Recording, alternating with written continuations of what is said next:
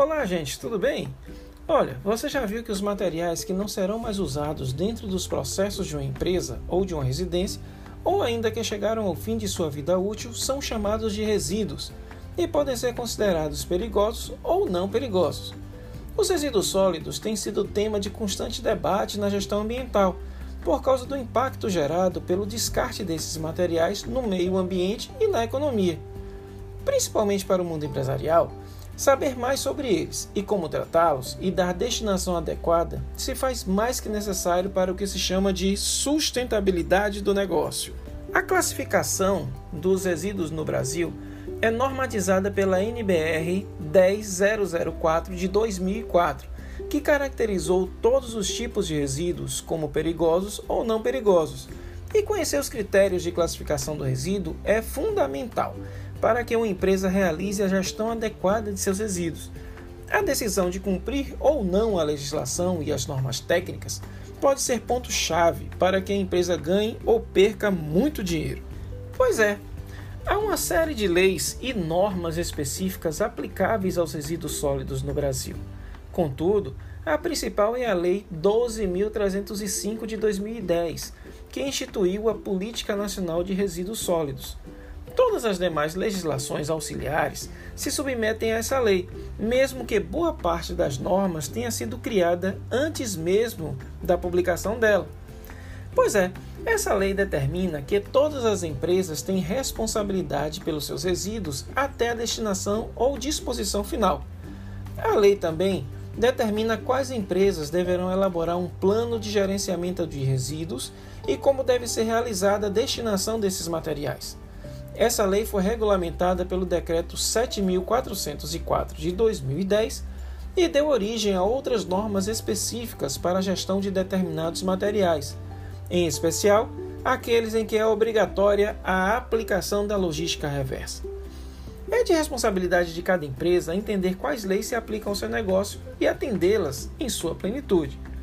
Pois é, a Política Nacional de Resíduos Sólidos também fixou prazo para que os municípios acabassem com os lixões a céu aberto até 2014 e implantassem um sistema adequado de gestão de resíduos, mas infelizmente poucos municípios cumpriram esse prazo. O novo marco do saneamento básico, fixado pela Lei nº 14.026, de 15 de julho de 2020, ampliou esses prazos da seguinte forma. Primeiro, deu às prefeituras até 31 de dezembro de 2020 para elaborar o plano de gestão dos resíduos sólidos e garantir o descarte correto do lixo.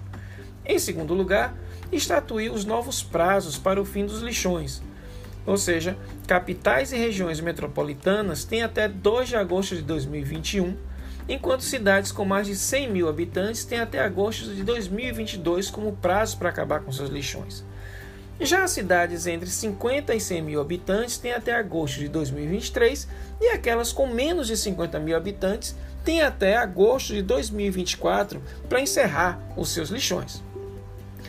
Vem cá, e como deve ser a destinação adequada dos resíduos? De acordo com a Política Nacional de Resíduos Sólidos, a destinação de resíduos inclui a reutilização, a reciclagem, a compostagem, a recuperação e o aproveitamento energético ou ainda outras destinações admitidas pelos órgãos ambientais. Para tanto, devem ser observadas normas operacionais específicas de modo a evitar danos ou riscos à saúde pública e à segurança, além de minimizar os impactos ambientais.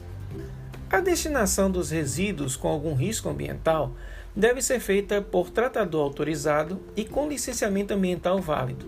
É necessário também gerar um manifesto de transporte de resíduos e coletar um certificado de destinação final assinado pelo tratador, pois só assim a destinação estará comprovada. É necessário promover a destinação correta dos resíduos sólidos gerados como um modo da empresa cumprir as exigências legais e reduzir gastos com resíduos. Antes da destinação final, é importante a separação dos resíduos recicláveis e reutilizáveis dos não recicláveis.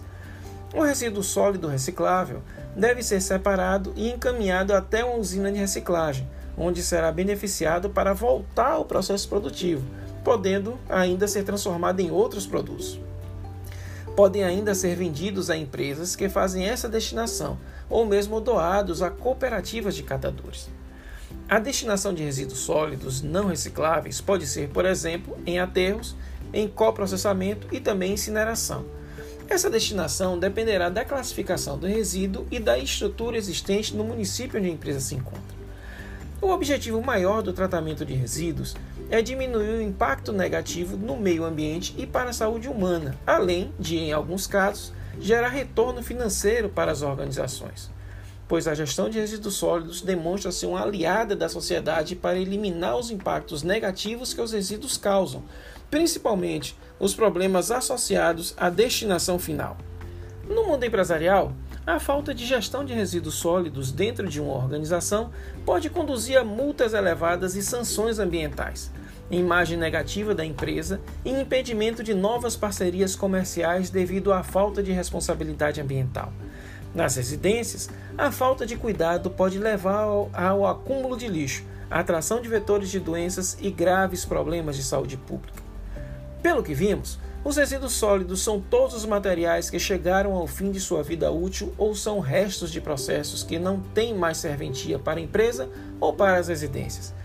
Esses resíduos precisam ser destinados e tratados de forma ambientalmente correta, a fim de evitar os impactos negativos causados por eles.